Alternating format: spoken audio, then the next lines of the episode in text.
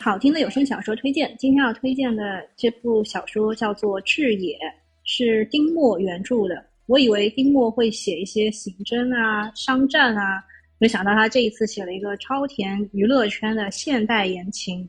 这部剧刚开始有点慢热，但是后面就比较快了。虽然是在高田剧场，但是当中也有一段小虐。一开始大家肯定会很怀疑，说赤野为什么叫这个名字？呃，应该是跟女主的两任男朋友有关。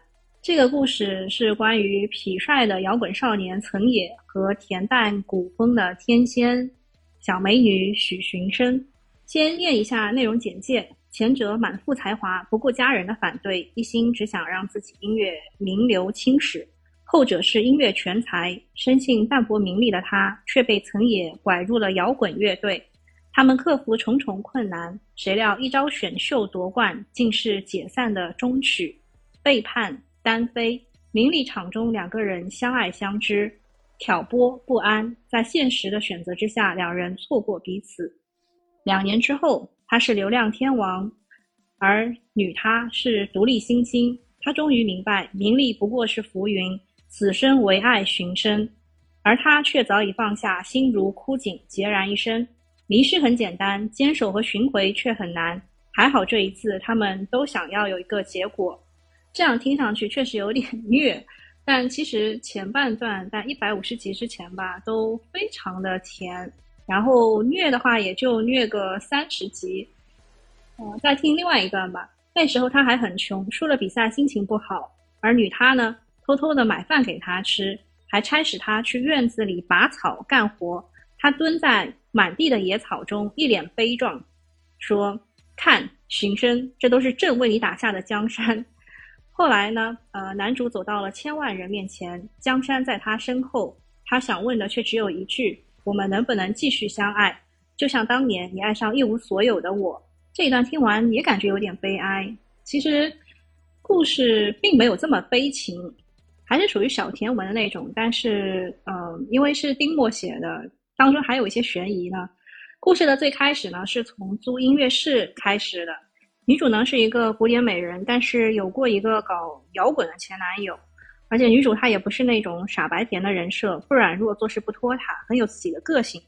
男主和他的乐队都是男主他自己组建的。这个人情商很高，专业能力很强，长得也很好，是个东北老爷们儿。嗯，情商高就是他处理事情、处理乐队内的事情，还有怎么样去召集他们那帮人啊。那么专业能力就是编曲、主唱、写词，基本都是男主一个人贡献出来的。个人魅力值很高，也是能够使得他乐队一举成名的原因。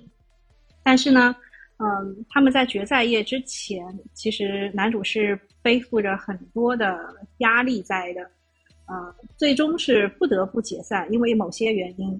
然后他最终得到了他想要的名气和金钱，却失去了他最想要的许寻生。从此呢，他的内心就变得空虚、寂寞和孤独。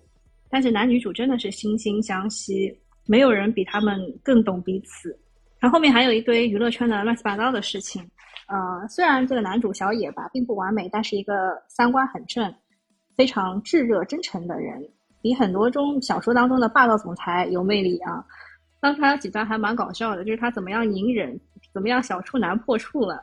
中间虐的部分也就三十集吧，但是这个虐其实是为了结局的升华，包括了他自己的感情和兄弟情。这本书最吸引人的地方就是男女主是那种真正的势均力敌，在灵魂上有共鸣的。呃，小说的制作是影轩剧社，当中一定要提的就是配乐，配乐是会火音乐当中的主题曲、插曲，配乐师演唱张文京，很厉害。因为这个是关于乐队的文章嘛，配乐是真的非常的重要。这本书的旁白是燕山以东，然后男主曾也是古非凡配的。许寻生是风铃配配的，这两个人都还挺挺厉害，就是配音都选的非常的好。整部剧两百八十几集，前二十一集是免费的，之后是需要付费的。对，喜马拉雅的 VIP 是免费的，我大概花了两三天听完的，我就觉得停不下来，是一部难得的很好的娱乐圈文。好啦，今天的推荐就到这里啦，大家下次再见。